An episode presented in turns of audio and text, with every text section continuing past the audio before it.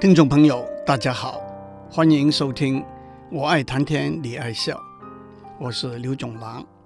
我们从非常热门的电视剧《兰陵王》开始，讲中国南北朝时代，那是公元四二零年到五八九年的历史。北朝经北魏分裂成西魏和东魏，又在改朝换代到北周和北齐。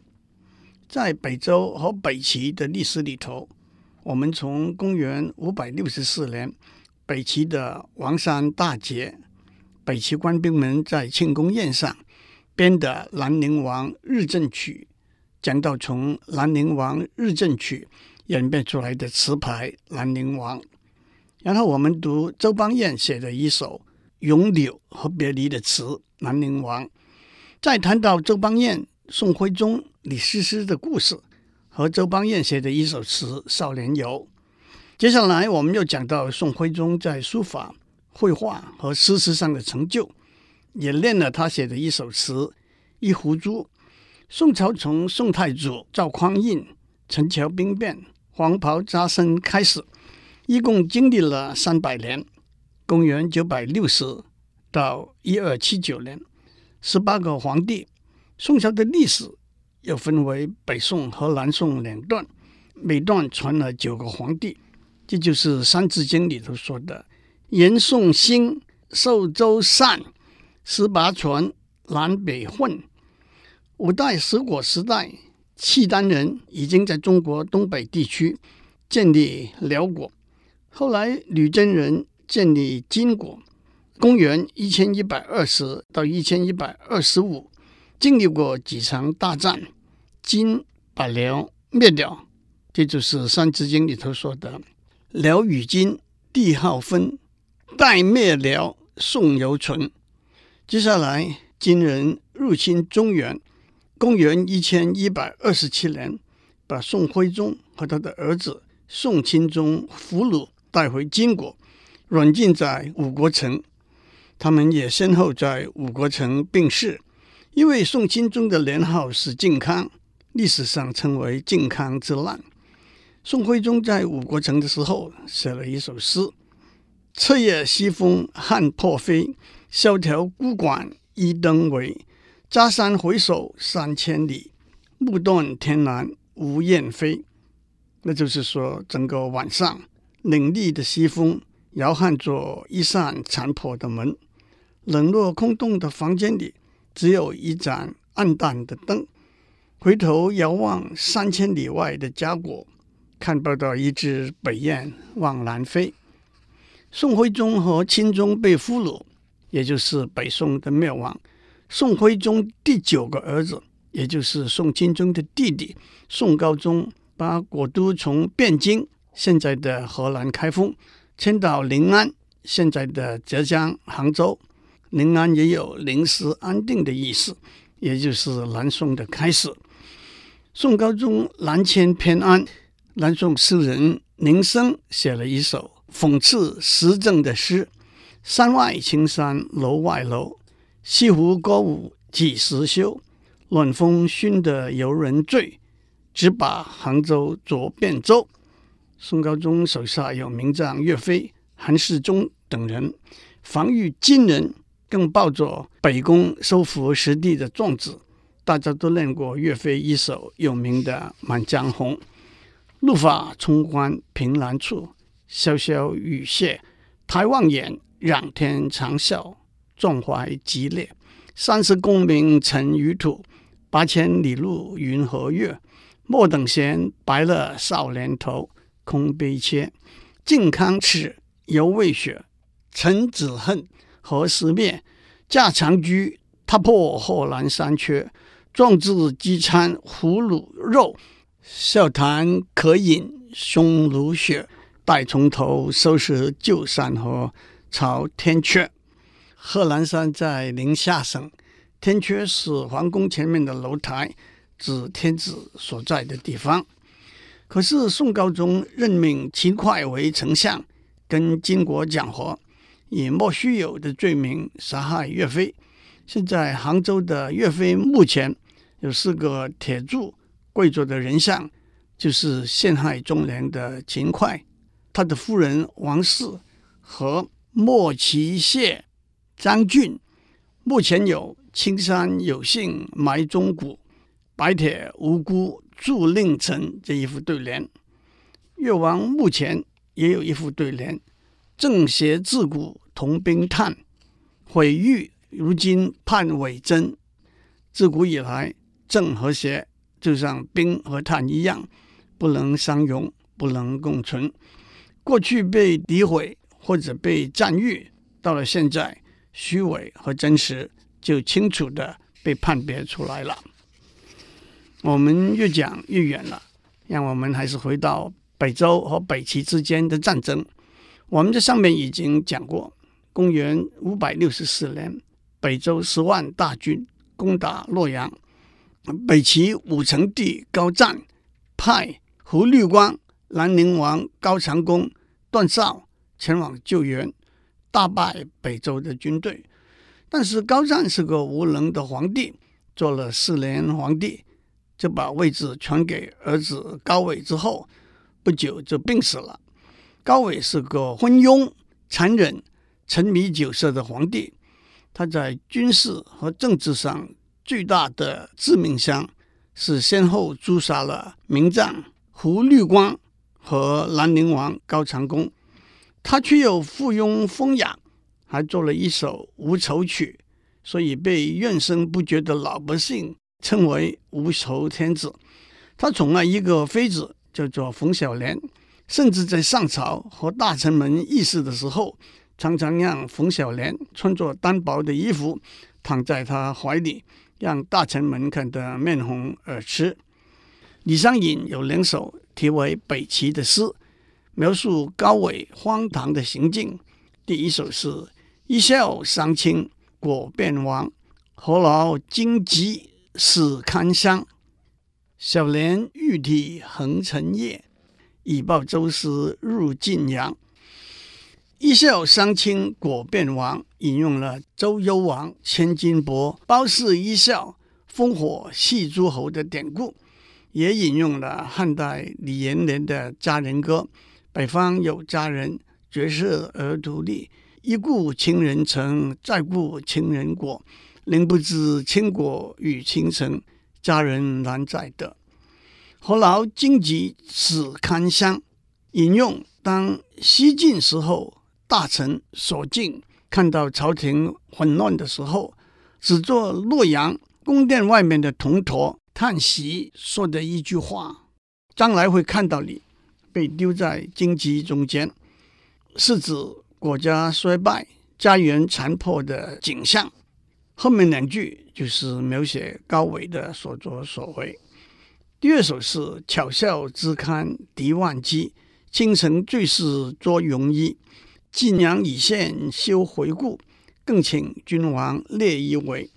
倾城坠饰捉戎衣，一句是指高纬带着冯小莲出兵打仗；更请君王列一围，一句是指北周的军队来攻的时候，高纬还和冯小莲正在围猎。告急的军书一连发出三次，高纬一点也不在意，继续打猎。一九三一年九月十八日，日本关东军突然袭击进攻沈阳，接着数个月，东北三省即告沦陷，全国上下深深责备张学良的不抵抗。马君武仿照李商隐的诗，写了两首《哀沈阳》：赵氏风流朱武狂，翩翩蝴蝶最当行。温柔乡士英雄冢。拉管东师入沈阳，告急军书夜半来，开场弦管又相催。沈阳已现休回顾，更报阿娇无几回。赵氏是指陪伴了张学良七十二年的赵一娣小姐，朱武是指北洋政府高官朱启潜的第五个女儿朱梅云。蝴蝶是影射当时的电影明星蝴蝶。却也引起了一些笔墨官司。到了公元五百七十五年，北周武帝宇文邕决定北联突厥，南和陈朝，发动攻灭北齐的战争。公元五百七十五年的河阴之战，周武帝率兵六万直指河阴，后来因为周武帝生病，放弃了攻下的三十余城，班师而回。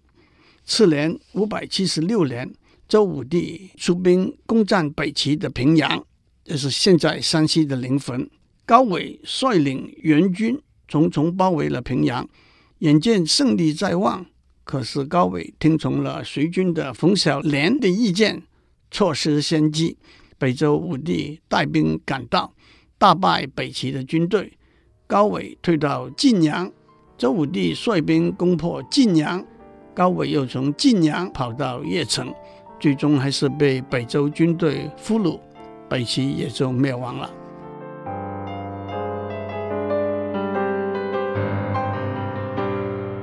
讲过。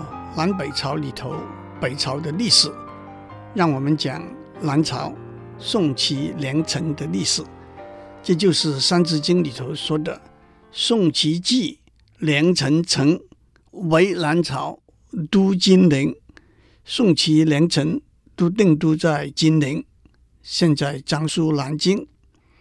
为了避免混淆，这四个朝代也称为南朝宋、南朝齐、南朝梁。南朝陈，刘裕篡东晋，建立南朝宋，就是宋武帝，维持了六十年。后来萧道成建立南齐，就是齐高帝，可是只维持了二十年，就由萧衍夺得政权，建立了南朝梁，就是梁武帝，南朝梁维持了五十多年。陈霸先。灭南朝梁，建立南朝陈，就是陈武帝。最后的亡国之君，就是被称为陈后主的陈叔宝。南朝陈经历了四十多年。陈叔宝是个从奢极欲的昏君，沉湎声色。他写了一首叫做《玉树后庭花》的曲。后庭花是一种花的名字，因为多在庭院里头栽种。所以叫做后庭花。后庭花的花朵有白色跟红色，开白花的后庭花盛开的时候，就像在树上缀了白玉一样，所以叫做玉树后庭花。这首曲是这样的：丽宇芳林对高阁，新妆艳质本倾城。隐户凝胶乍不尽。初回含笑扶桑迎，腰肌脸似花含露，玉树流光照后庭。最后两句，腰肌脸似花含露，妖艳的美女的脸就像含着露水的花。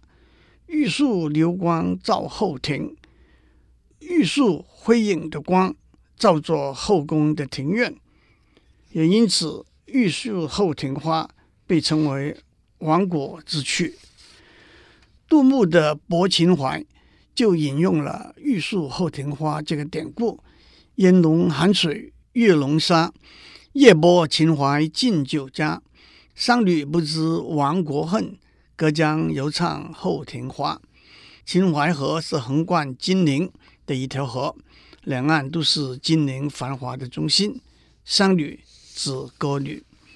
元朝名诗人、画家、书法家沙都拉有一首非常有名的词《满江红·金陵怀古》：“六代繁华春去也，更无消息。”六代是指三国时代的吴、东晋和南朝的宋、齐、梁、陈，这六个朝代都在南京建都。六代繁华春去也，更无消息。这两句是说。这个六朝古都的繁华景象都已经消失无踪了。空怅望，山川形胜，已非昔。突然是一番惆怅的心情。故国的河山已经和从前不一样了。王谢堂前双燕子，乌衣巷口成伤士。这两句的典故，我上面再讲。听夜声。寂寞打孤城，春潮急。深夜里孤单寂寞的一座城，春天的潮水急速的在涨。思往事，愁如织；怀故国，空城寂。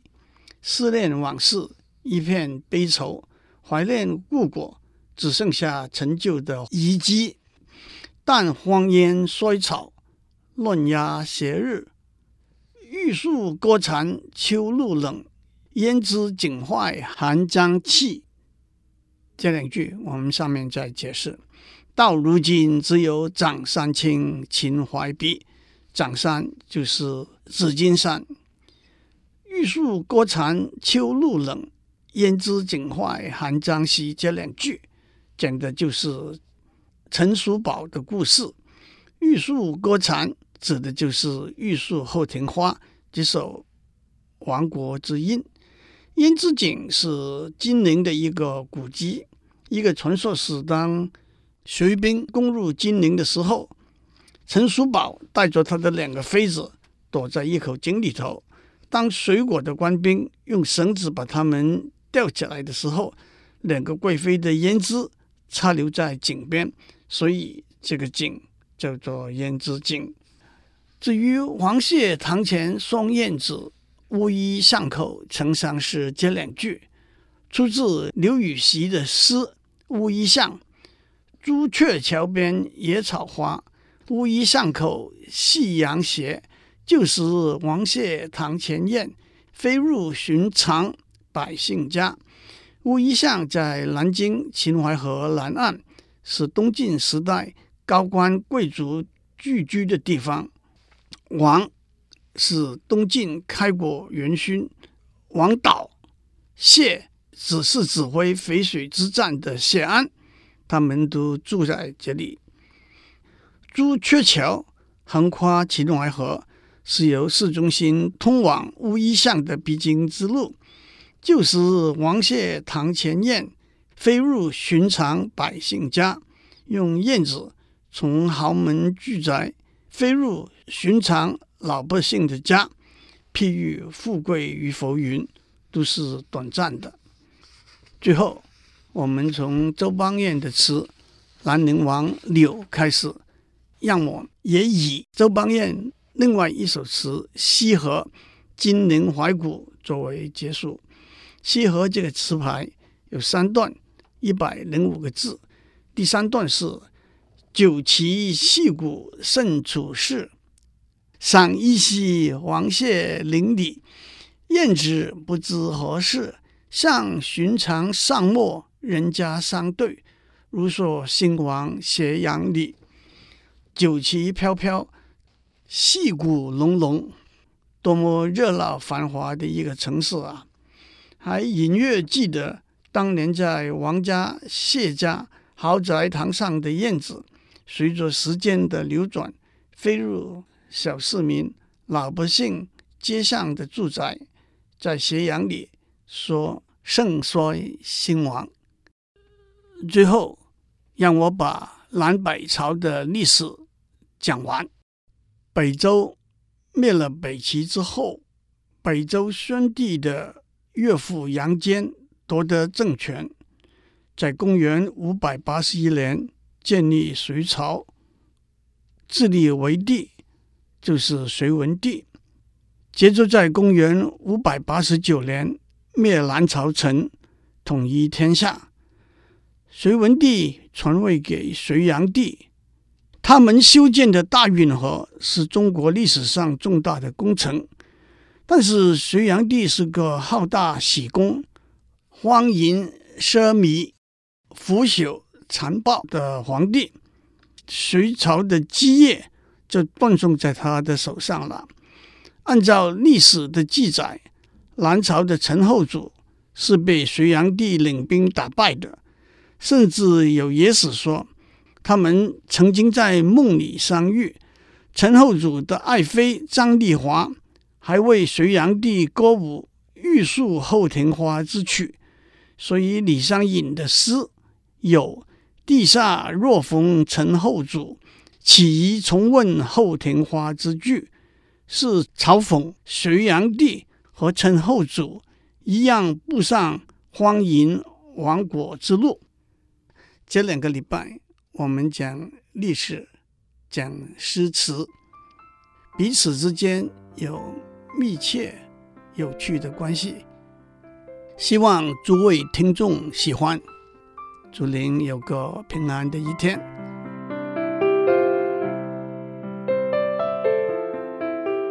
以上内容由台达电子文教基金会赞助播出。